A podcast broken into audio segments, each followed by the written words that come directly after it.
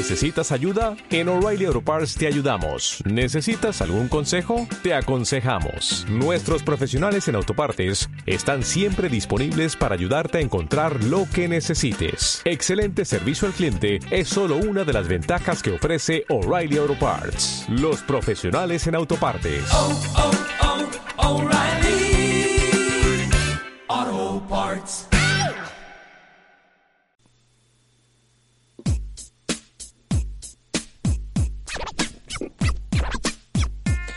Nimia y omnipresente.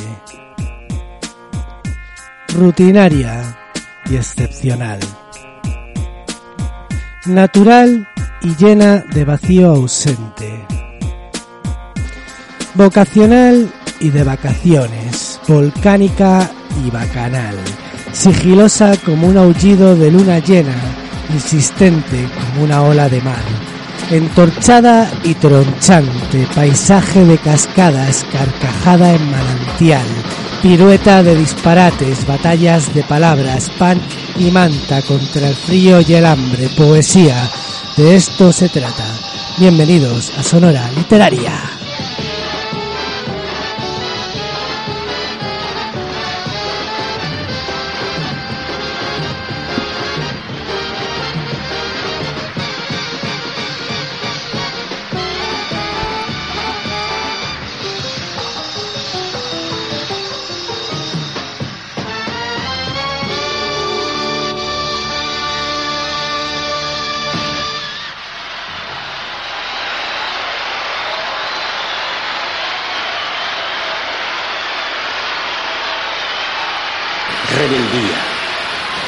La rebeldía no es un gesto altisonante, no es un grito, no es un insulto, no es una pedrada, no es una mala contestación, es mucho más profundo. La rebeldía es un grito de la inteligencia y de la voluntad que dice, y lo voy a decir en Román Paladino, no me da la gana de decirle que sí a esta actual situación. ¿Por qué? Porque no quiero y me niego a decirle que sí, porque entiendo que puede haber otra situación y por tanto yo no asumo esta podedumbre y no participo de ella y lucho contra ella. Y esta actitud es una actitud intelectual. Y cuando digo intelectual no quiero hablar de universitario, de la mente de cualquier ser humano. Es un posicionamiento que nace de la mente y del corazón, del fuego, del querer cambiar. Esta es la rebeldía fundamental. Lo otro son voces, son chillidos, son insultos, son graznidos. Dale caña, circo romano. No, no. La rebeldía no es ni más ni menos que el posicionamiento con otros valores y la decisión de hacerle frente. Rebeldía para decir que no aceptamos que la competitividad y el mercado sean los que rijan los destinos de las sociedades, que entendemos que hay una Declaración Universal de Derechos Humanos que tiene que cumplirse y que eso significa sociedad de pleno empleo, donde el, hombre y la mujer sean exactamente iguales, donde no haya marginados y que costará mucho tiempo y mucho sacrificio, pero es hermoso luchar, incluso morir por eso, porque morir tenemos que morir, muramos por lo menos luchando por un ideal noble y no consumiéndonos como un brasero. Barro y jeringuillas en la tierra, hormigón y uralita en el cielo. Bares con botijos recubiertos de esparto y paletillas de jamón peladas. Señoras hablando en sillas de mimbre en los portales y niños jugando con pelotas peladas en las plazas. Puentes oscuros e insondables con yonkis y grafitis, playas sucias y vacías, excursiones mágicas y eternas a la ciudad para dar de comer a las palomas, Víctor Jara cantando de la forma más bonita que se puede cantar los cinco minutos eternos de Amanda y Manuel en la radio. La foto del Che eternamente joven, temerario y orgulloso en la habitación. El ruido de las máquinas de coser remiendos en las ventanas y el veneno amarillo para las ratas en la calle. Las cuestas y las vueltas del autobús. Las cenas sobre el brasero de los viernes las películas del videoclub del sábado y las colas para comer pollo a las del domingo. Barrios en los que se jugaba con la mitad de las cartas. Octavillas en institutos, el aceite de colza, el miedo del 23F, la chaqueta roja de Michael Jackson, la traición de la OTA, la caída del muro, la mentira de Maastricht, la especulación tras el truco de Kobe Curro y la esperanza de Chiapas. Generaciones enteras, nacidas del sacrificio de generaciones pasadas. Sueños prestados de padres, libros prestados de primos, ropa prestada de hermanos. Se intuía que se podía, pero aún no se sabía. Conciencia de abuso. Palabras amontonadas en la garganta, Felipe acordándose de la pana solo en campaña y Aznar vistiéndose de oveja. Gal, fondos reservados y laos. Centenares de miles de personas excluidas de todo aquello. El mundo pasaba en la tele y la vida frente al camión. La fresadora y la obra. Solo uno te hablaba, solo a uno entendías, solo a uno escuchabas. Jamás un silencio fue tan respetado en los barrios como el silencio de cuando salía Julio Anguita en la tele. Uno de los nuestros hablaba, la persona más fuerte con el corazón más débil, la voz de la conciencia colectiva de la izquierda. Ya nadie te hará callar y girarte así para ver la tele. Hoy estamos un poco más solos. Se va el mejor. Sirvan estas palabras de Gabriel Rufián para inaugurar este Sonora Literaria en homenaje al siempre, siempre admirado, siempre, siempre referente Julio Anguita. Barrionalistas, los chicos del maíz, del maíz, va por él.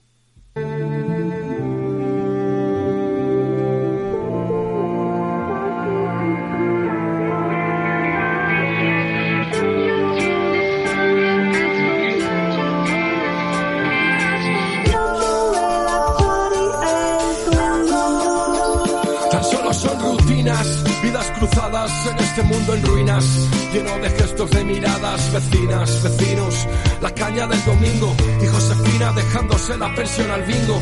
El hijo del madero es un perdido, 50 kilos de zamarillenta. Se ha comprometido con la hija del tendero. Y la lleva en montacasa, el grama 50, miradas hambrientas, el yonki de los 80, el gorrilla, el tonto del runner, la dependienta, recientemente despedida, un jefe ingrato, no tenía contrato, nada de sindicatos en la tienda de zapatos, el vendedor de cupones, la loca de los gatos, los ojos como platos, la realidad agobia, y el moderno del barrio va de aliado y le pega a la novia, fluctúan las historias, y así sin darnos cuenta, la vida pasa. El barrio y su memoria, del chico del taller es gay y no lo ha dicho en casa. Con sus manos llenas de grasa, oculta su pluma. Yo no quiero un sarasa, grita su padre echando espuma. La culpa es de tu madre, esa dejada. Luego se va de putas y lo cuenta en el bar entre risotadas. Es el cuento de la criada, solo nos queda la protesta. Vidas desperdiciadas, demasiadas, porque la realidad social no es como la ves en la sexta. Y esa muchacha sufre bullying porque está gorda y otro operario ha perecido currando en la obra. No queremos las obras ni pequeños destellos, queremos todo lo que es bello. El barrio,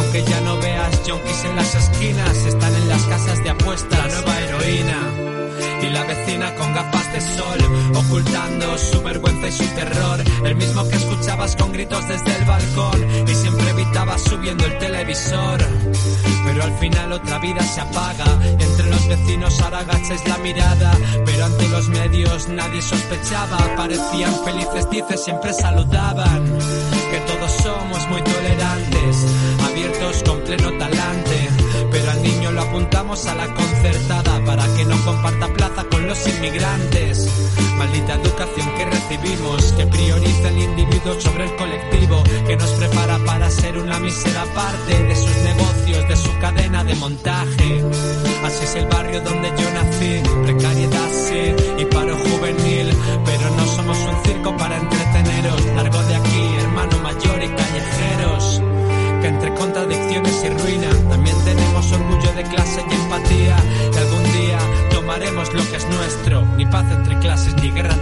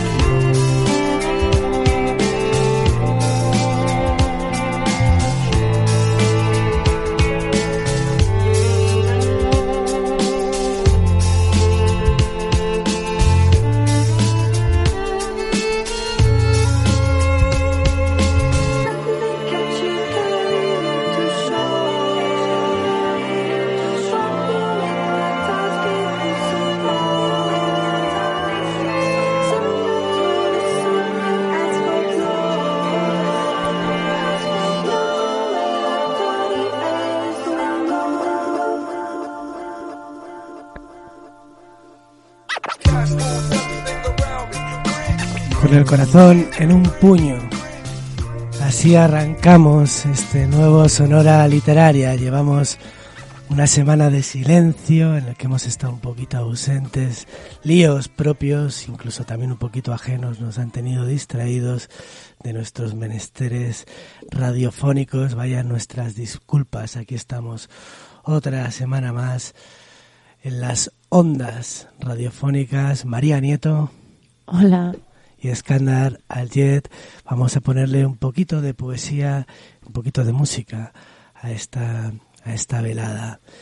Vamos a ir con un texto de Barico. Nos vamos a un trocito de la vida de aquel pianista del océano, Novecento. Yo nací en este barco y por aquí pasaba el mundo, pero a razón de dos mil personas cada vez. Y aquí había también deseos, pero no más de los que caben entre una proa y una popa. Tocabas tu felicidad sobre un teclado que no era infinito. Así lo aprendí yo. La tierra es un barco demasiado grande para mí, es un viaje demasiado largo, es una mujer demasiado hermosa, es un perfume demasiado intenso, es una música que no sé tocar. Perdonadme, pero no voy a bajar. Dejadme volver atrás, por favor. Ahora intenta comprenderme, hermano. Intenta comprenderme si puedes. Todo ese mundo en mis ojos, terrible pero hermoso, demasiado hermoso, y el miedo que me hacía retroceder, el barco de nuevo y para siempre, pequeño barco, ese mundo en los ojos todas las noches de nuevo, fantasmas. Podrías morir si los dejaras actuar las ganas de descender, el miedo a hacerlo, así te vuelves loco, loco, tienes que hacer algo y yo ya lo he hecho. Primero lo imaginé, después lo hice, cada día durante años, doce años, millones de momentos, un gesto invisible y lentísimo. Yo, que no fui capaz de bajar de este barco para salvarme, me bajé de mi vida escalón a escalón, y cada escalón era un deseo, y cada nuevo paso un deseo al que decía Dios, no estoy loco, hermano, no estamos locos cuando hemos encontrado el sistema para salvarnos, somos astutos como animales hambrientos, la locura no tiene nada que ver, eso es el genio, es la geometría, perfección, los deseos estaban destrozándome el alma, podía vivirlos, pero no lo conseguí, así que entonces los conjuré, y uno a uno los fui dejando detrás de mí. geometría, un trabajo perfecto. A todas las mujeres del mundo las conjuré tocando una noche entera para una mujer, una, la piel transparente, las manos sin joyas, las piernas delgadas, movía la cabeza al compás de mi música, sin una sonrisa, sin bajar la mirada nunca. Una noche entera, cuando se levantó, no fue ella la que salió de mi vida, fueron todas las mujeres del mundo. Al padre que nunca voy a serlo conjuré contemplando morir a un niño durante días sentado a su, a su, lado sin permitirme nada de aquel terrible espectáculo hermosísimo. Quería ser la última cosa que viera en este mundo cuando se marchó mirándome a los ojos. No fue él quien se marchó, fueron todos los hijos que nunca tendré. La tierra que era mi tierra en algún rincón del mundo la conjuré escuchando cantar a un hombre que venía del norte y cuando lo escuchabas veías, veías el valle, las montañas que lo rodeaban, el río que descendía lentamente, la nieve de invierno, los lobos por la noche. Cuando aquel hombre acabó de cantar, acabó mi tierra para siempre, donde quiera que se encuentre. Los amigos que deseé los conjuré tocando contigo y para ti aquella noche en la cara que ponías, en los ojos, los vi a todos ellos, a mis queridos amigos, cuando te marchaste, se fueron contigo. Dije adiós a la maravilla cuando vi los descomunales icebergs del Mar del Norte desmoronarse, derrotados por el calor. Dije adiós al milagro cuando vi reír a los hombres que la guerra había destrozado. Dije adiós a la rabia cuando vi llenar este barco de dinamita. Dije adiós a la música, a mi música, el día que conseguí tocarla toda en una sola nota, en un instante, y he dicho adiós a la alegría, conjurándola cuando te he visto entrar aquí no es locura, hermano. Geometría es un trabajo de cincel. He desmontado la infelicidad. He desenebrado mi vida de mis deseos.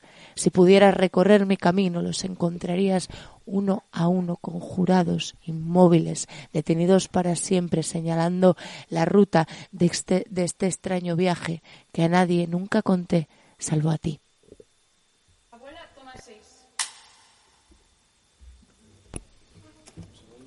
Vamos con María de la Flor, dice la abuela.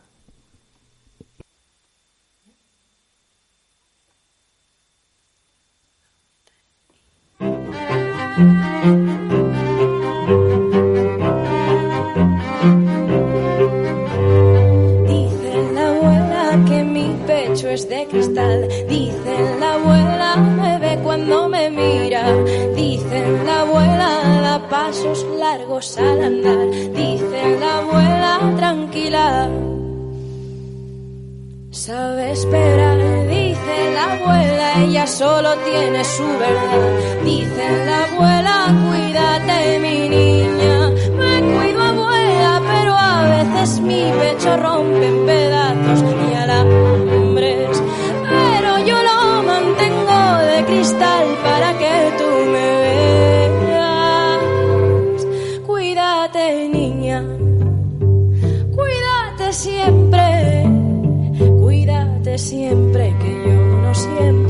Para verte.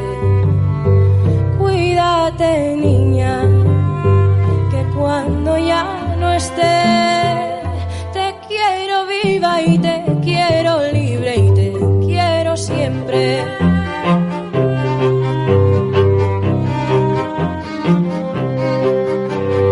Dice la abuela, ella no se sabe expresar. Dice la abuela, ella sabes labrar. Labrando hallarás verdad. Dicen la abuela que verdad es saber amar. Dicen la abuela que soy transparente. Dicen la abuela,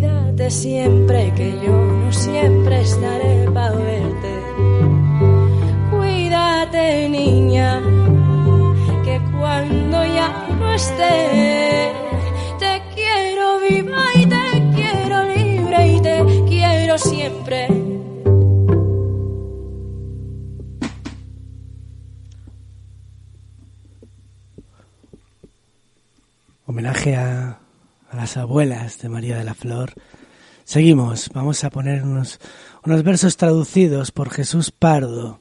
Este poema se llama Una vida y es de Silvia Plath. Tócala. No se encogerá como pupila esta rareza oviforme, clara como una lágrima. He aquí ayer, el año pasado, palmiforme lanza, azucena como flora distinta de un tapiz en la quieta urdimbre basta. Toca este vaso con los dedos, sonará como campana china al mínimo temblor del aire. Aunque nadie lo note, os anime a contestar. Los indígenas, como el corcho graves, todos ocupadísimos para siempre jamás. A sus pies las olas en fila india, no reventando nunca de irritación, se inclinan. En el aire se atascan, frenan, caracolean como caballos en plazas de armas. Las nubes enarboladas y orondas encima. Como almohadones victorianos, esta familia de rostros habituales a un coleccionista por auténtica como porcelana buena gustaría. En otros lugares el paisaje es más franco, las luces mueren súbitas, cegadoramente, una mujer arrastra circular su sombra de un calvo, palatillo de hospital en torno, parece la luna una cuartilla de papel intacto. Se diría que ha sufrido una particular guerra relámpago, vive silente, y sin vínculos, cual feto en frasco, la casa anticuada, el mar, plano como una postal, que una dimensión de más le impide penetrar. Dolor y cólera neutralizadas. Ahora dejadla en paz. El porvenir es una gaviota gris, charla con voz felina de adioses, partida. Edad y miedo, como enfermeras, la cuidan. Y un ahogado, quejándose del frío, se agazapa, saliendo a la orilla. Vamos ahora al teatro de Alberto Conejero. Esta, esta obra se llama Cliff, es la escena 4 de, de Cliff, una fotografía de familia. Y ahora yo me callo, para que puedas hablar tú, mamá, para que entre bocadito y bocadito del pastel de zanahoria convoques todos nuestros fantasmas y los sientes a la mesa. ¿Estamos todos? Esperamos pacientes tus lagrimitas, tu llanto diminuto sobre los azucarillos. Siempre he adorado cómo doblas la punta del pañuelo antes de llevártelo a los ojos, con toda la dulzura a la que la sangre noble, prisionera en tu cuerpo de bastarda, te obliga, primero al derecho, luego al izquierdo, antes de plegarlo una vez más y guardarlo en el bolso hasta el próximo sollozo.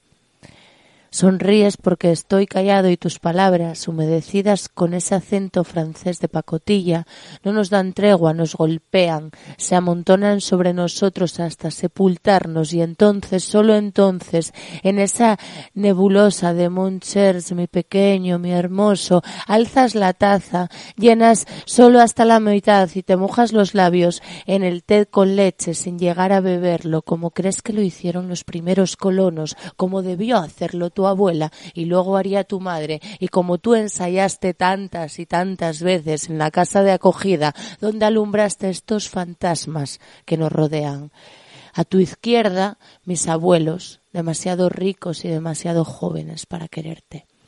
A tu derecha, mis otros abuelos, los que te criaron con la mala costumbre de tener que trabajar para vivir y despreciar el té. Sonreíd todos para la fotografía y frente a ti, querida mamá, el menor de tus hijos y el mayor de tus logros, cosido como un balón de rugby, callado y sonriente para que escupas tus desgracias y salgas por la puerta antes de que anochezca. Mi querida mamá, has hecho tanto por mí que me va a costar el resto de la vida deshacerlo. Claro que disfruto de tu compañía y abrazo uno a uno a tu séquito de fantasmas. ¿Por qué lo has puesto? Quítalo, por favor, quítalo. Debería haber escondido ese puto disco. Perdona, es solo que llevo algunas noches sin dormir. ¿Dónde lo guardas? Claro que puede entrar, pero no tenías que haberte molestado. No tengas miedo. Pasa. Es un regalo adorable, mamá. Si no me diera pereza, te abrazaría. ¿De dónde lo has sacado? Qué simpático detalle. Un cardiólogo y de color. Oh, mamá, imagino todas tus pesquisas, tus esfuerzos hasta encontrarlo. ¿Tocas algún instrumento? Claro que no le falto al respeto, claro que me hace falta, claro que cuidará de mí, claro que tiene tu confianza, claro que intentaré que no huya, pero llega... ¿Cómo te llamas? Qué nombre tan bonito para un guardián. Lorenzo. Pero llega tarde, Lorenzo. Perdona que te interrumpa, ¿eh? Quiero anunciarte algo. Siento disgustarte, mamá, pero creo que voy a seguir vivo unos cuantos años más. Anoche vacié todas las botellas en la bañera, tiré las pastillas por el retrete y me fui a la cama sobrio por primera vez en cuántos años, mamá. No me acostumbro a esta voz. Escucha, no me acostumbro a esta voz. Esta es mi voz, ¿verdad, mamá? No me siento solo. Sí, casarse estaría bien, pero no casarse está mejor. Y desde hoy, además, tengo tu regalo. ¿Cuánto me va a costar al mes? ¿Me hará alguna rebaja si no me da un infarto en los próximos meses? Así que por el momento guarda el pañuelo y apúntame en tu lista de agravios. Tú, que nos paseaste como príncipes exiliados por Europa. Tú, que nos pagaste las clases de francés, de hípica, de esgrima, con la confianza de regresar algún día con tus hermosos niños a casa de tus padres y llamar a la puerta con tanta delicadeza que fueran incapaces de cerrártela otra vez. Pero no la abrieron.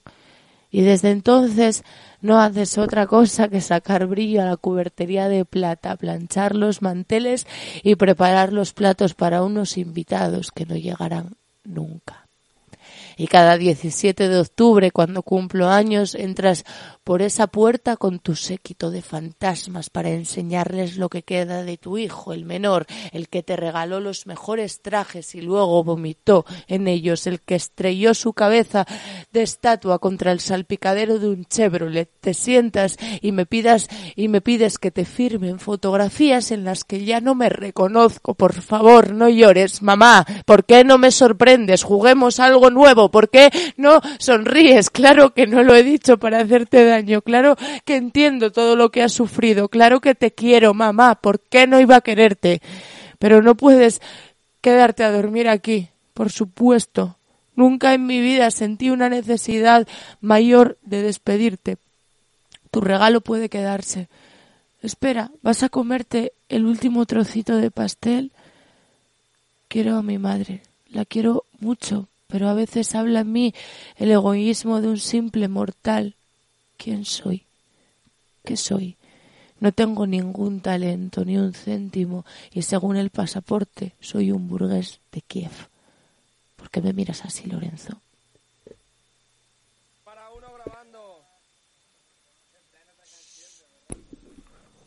Vamos con Silvio Rodríguez en la voz de Alfonso Gardio, un homenaje a Alevosía. Érase que se era.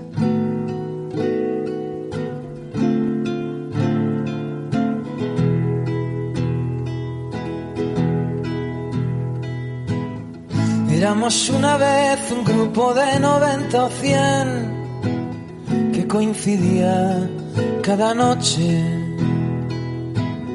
Una suerte de sueños que hacían cuadrilla unas buenas muchachas creando juntas.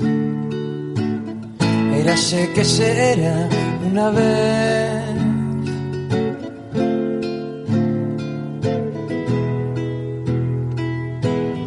Por esa época se amaba tanto que sé yo, que poca tanta de amores. Desfilábamos juntas, se hacían poemas y las calles que buenos gustos tenían. Érase que será una vez.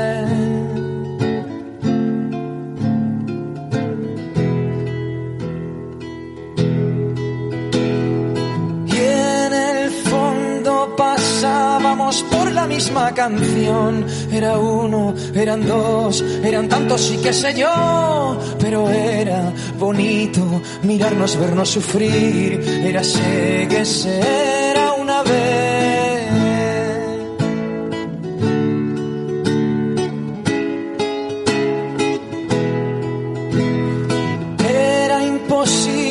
pasar un solo día sin morir, sin reír, sin gritar, sin comprender, sin amar. Qué desastre de gente que no podía estar en paz. Era sé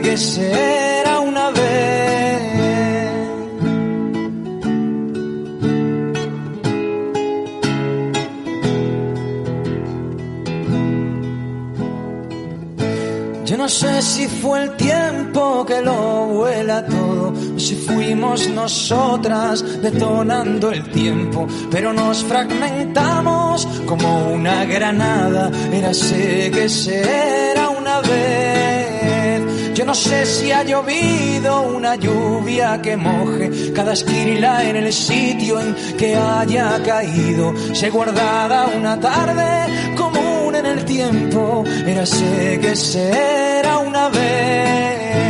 Yo no sé si ha servido de algo, de nada, que haya habido pasado y que quede recuerdo. Yo no sé si mañana pensaré lo que hoy vivo. Era sé que será.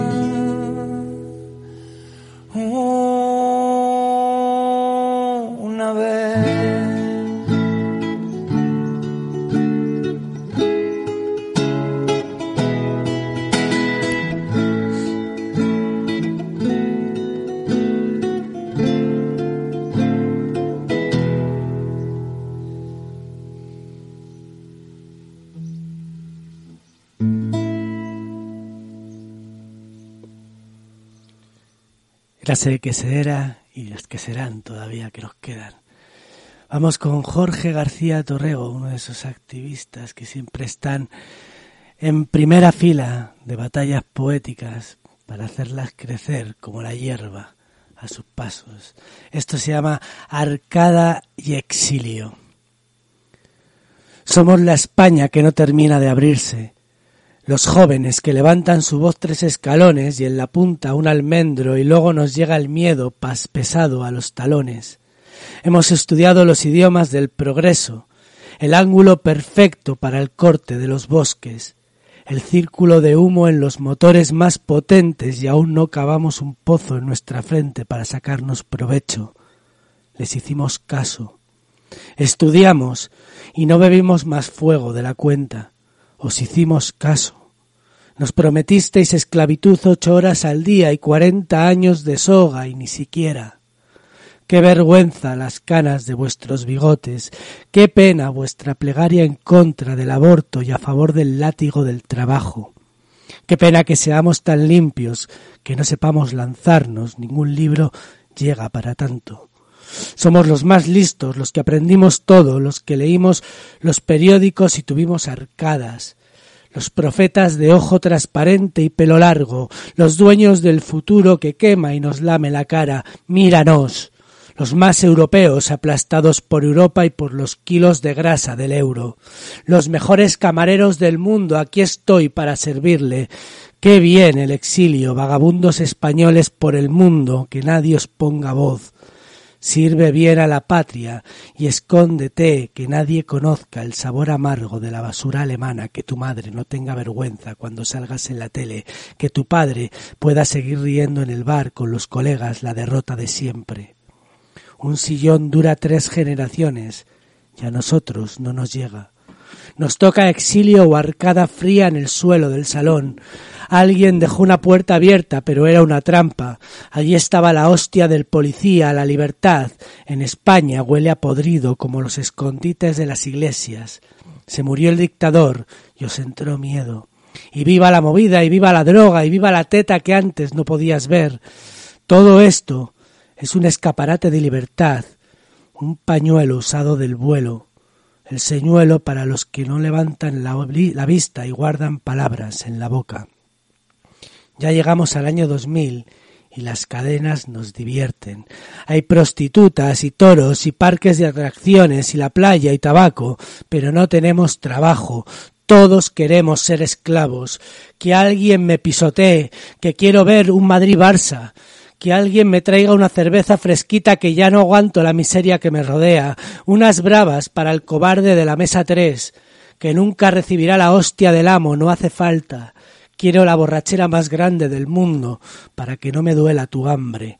La pantalla plana con la final del mundial, cuatro metros de ancho y tres de alto y tres centímetros de lobotomía. Que alguien me saque todos estos libros de la cabeza, que ya no aguanto sus gritos. Lo que viene lo dejó escrito Pessoa un 20 de junio del 31. Estoy en un día en que me pesa como un ingreso en la cárcel la monotonía del todo. La monotonía de todo no es, sin embargo, sino la monotonía de mí. Cada rostro, aunque sea el de quien vimos ayer, es otro hoy, puesto que hoy no es ayer. Cada día es el día que es y nunca ha habido otro igual en el mundo. Solo en nuestra alma se encuentra la identidad, la identidad sentida, aunque falsa, consigo misma, mediante la cual todo se asemeja y se simplifica. El mundo es cosas destacadas y artistas diferentes, pero si somos miopes es una niebla insuficiente y continua.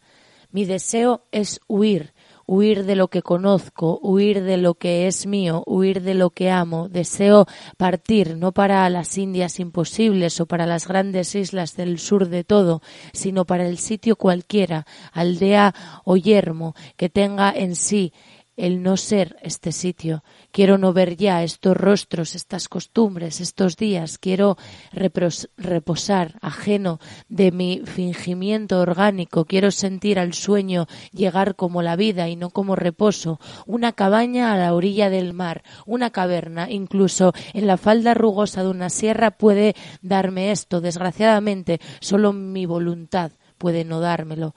La esclavitud es la ley de la vida y no hay otra ley porque ésta tiene que cumplirse sin insurrección posible ni refugio que encontrar. Unos nacen esclavos, otros se vuelven esclavos y a otros les es dada la esclavitud. El amor cobarde que todos tenemos a la libertad, que si la tuviéramos la extrañaríamos por nueva y la repudiaríamos, es la verdadera señal del peso de nuestra esclavitud. Yo mismo, que acabo de decir que desearía la cabaña o la caverna donde estuviese libre de la monotonía de todo, que es la de mí, ¿osaría yo partir para esa cabaña o caverna sabiendo por conocimiento que, puesto que la monotonía es de mí, la habría de tener siempre conmigo donde sea? yo mismo, que me ahogo donde estoy y porque estoy donde respiraría mejor si la enfermedad es de mis pulmones y no de los aires que me rodean yo mismo, que anhelo alto el sol puro y los campos libres, el mar visible y el horizonte entero, ¿quién me asegura que no extrañaría la cama o la comida, o no tener que bajar los ocho tramos de escalera hasta la calle, o no entrar en la tabaquería de la esquina, o no darle los buenos días al tabaquero ocioso? Todo lo que nos rodea se vuelve parte de nosotros, se nos infiltra en la sensación de la carne y de la vida y la baba de la gran araña nos liga sutilmente a lo que nos rodea, enredándonos en un lecho suave de muerte lenta donde oscilamos al viento. Todo es nosotros y nosotros somos todo. Pero ¿de qué sirve esto si no es nada? Un rayo de sol, una nube cuya sombra súbita dice que pasa, una brisa que se levanta, un silencio que llega cuando cesa, un rostro u otro, algunas voces, la risa casual entre ellas que hablan, y después la noche en que emergen sin sentido los jeroglíficos de las estrellas. Dance Marrou, Zaz, versionando Edith Piaf. J'habite un coin du vieux Montmartre, mon père entre sous tous les soirs. Et pour nous nourrir tous les quatre, ma pauvre mère travaille au lavoir. Moi je suis malade, je reste à ma fenêtre, je regarde passer les gens d'ailleurs. Quand le jour vient à disparaître, il y a des choses qui me font un peu peur. Dans ma rue, y a des gens qui se promènent. Je les entends chuchoter et dans la nuit, quand je m'endors, percé par une rengaine, je suis soudain réveillé par des cris, des coups de sifflet, des pas qui traînent, qui vont, qui viennent. Silence qui me fait froid dans tout le cœur. Dans ma rue, y a des ombres qui se promènent. Et je tremble, et j'ai froid, et j'ai peur. Mon père m'a dit un jour, ma fille, tu vas pas rester là sans fin. T'es bonne à rien, ça c'est de famille, faudrait voir à gagner ton pain. Les hommes te trouvent plutôt jolie, tu n'auras qu'à partir le soir. Y a bien des femmes qui gagnent leur vie en se baladant sur le trottoir. Dans ma rue, y a des femmes qui se promènent. Je les entends fredonner et dans la nuit, quand je m'endors, percé par une rengaine, je suis soudain réveillé par des cris, des coups de sifflet, des pas qui traînent, qui vont, qui viennent. Puis ce silence qui me fait froid dans tout le cœur. Dans ma rue, y a des femmes qui se promènent. Et je tremble, et j'ai froid, et j'ai peur. Et depuis des semaines et des semaines, j'ai plus de maison, j'ai plus d'argent. Je sais pas comment les autres s'y prennent, et j'ai pas pu trouver de clients. Je demande l'aumône aux gens qui passent, un morceau de pain, un peu de chaleur. Je pourtant pas beaucoup d'audace, maintenant c'est moi qui leur fais peur. Dans ma rue, tous les soirs, je me promène. On m'entend sangloter et dans la nuit, quand le vent jette au ciel sa rengaine, tout mon corps est glacé par la pluie. Et j'en peux plus, j'attends qu'en fait que le bon Dieu vienne pour m'inviter à me réchauffer près de lui. Dans ma rue, y a des anges qui m'emmènent pour toujours. Mon cauchemar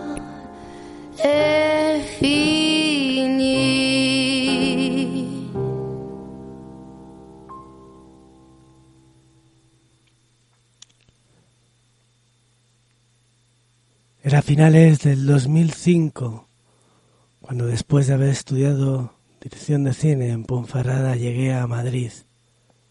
Aquí empecé a rular entre rodajes y rodajes de cortometrajes que no sabías muy bien hacia dónde te llevaban, pero siempre te llevaban a personas. Los primeros amigos de Madrid. Las primeras amigas de Madrid que luego nos llevaban a su casa y en la casa había madres. Reyes Monje fue mi mami los primeros años que estuve aquí, en la capital. Defensora de la justicia, avivadora del fuego juvenil con el que hacíamos todas las travesuras de arte con las que intentábamos bailar. Tenía siempre una cerveza fría o una sopa caliente dispuesta para curarte. Un abrazo, un mimo, una palabra de ánimo o de pies en el suelo o de levántate y déjate de chorradas. Cuidadora, cuidadora de muchos de nosotros tuvo que, tuvieron que unirse muchas catástrofes para llevársela. De aquella época, de aquellos tiempos, yo hacía una revista que se llamaba Provocación, en la que intentaba pues que leyera toda la gente que me rodeaba, que escribiera, mejor dicho, toda la gente que me rodeaba. Una de ellas, por supuesto, fue, Reyes. Sus relatos siempre tenían algo de pausa, de detener el momento, el instante. Me quedo sin duda con el recuerdo que llevo dentro, con todas las semillas que han crecido alrededor de su vida y que la alimentan todavía en ella, presente siempre entre nosotros. Este relato es la imagen cuarta, de Reyes Monje. Es un pasillo, solo un pasillo, por mucho que quieran cambiarle el nombre, aunque pongan sillas de plástico gris pegadas en sus paredes de azulejo mate, aunque enfrentadas las sillas hayan puesto ventanas que no pueden abrirse, por las que no puede entrar el sol, ventanas de mentira, por mucho que lo intenten, por mucho que ponga sala de espera en un cartel pegado a su entrada, no es más que un pasillo. Huele a desinfectante, a sudor y a colonia de bebé y a tabaco rancio y a miedo. Sobre todo huele a miedo, a ansiedad acumulada, a horas de espera muchas veces estéril. Hay largos fluorescentes pegados en el techo, encendidos de manera perpetua. La luz es fría y sonora, irritante. No hay diferencia entre el día y la noche. Parece no pasar el tiempo, parece suspendido en una nubulosa ácida, corrompida. Un enorme reloj cuelga por encima de la puerta que da entrada al pasillo. Todas las sillas están ocupadas. Hay cuatro o cinco personas que pasean de arriba abajo arrastrando los pies, con la mirada baja, con las manos temblorosas, con el cuerpo gelatinoso. Casi nadie habla. Al fondo, antes de girar a la izquierda, hay una puerta de plástico rígido que se abre y se cierra de vez en cuando con un sonido mecánico como de arrastre y que obliga al giro unánime de todas las cabezas que esperan en el pasillo. La puerta se abre una y otra vez en un intenso tráfico de personas vestidas de verde. A cada apertura los corazones dejan de latir por un segundo, conteniendo la respiración hasta que la puerta se cierra de nuevo o hasta que alguien pronuncia un nombre que no es el que se espera. Solo entonces la mano pétrea del miedo suelta el pellizco, dejando entrar de nuevo el aire en los pulmones a la espera de que se abra de nuevo la puerta con este abrazo literario, con esta fotografía de palabras, con este recuerdo eterno que guardamos en el pecho, nos vamos despidiendo. Esto es Sonora Literaria a las caricias María Nieto, a los errores Scandal Jet. Os dejo con Patti de Frutos versionando una letra de Jesús Bonilla. Yo lo coloco y ella lo quita, lo quita. Nos vemos.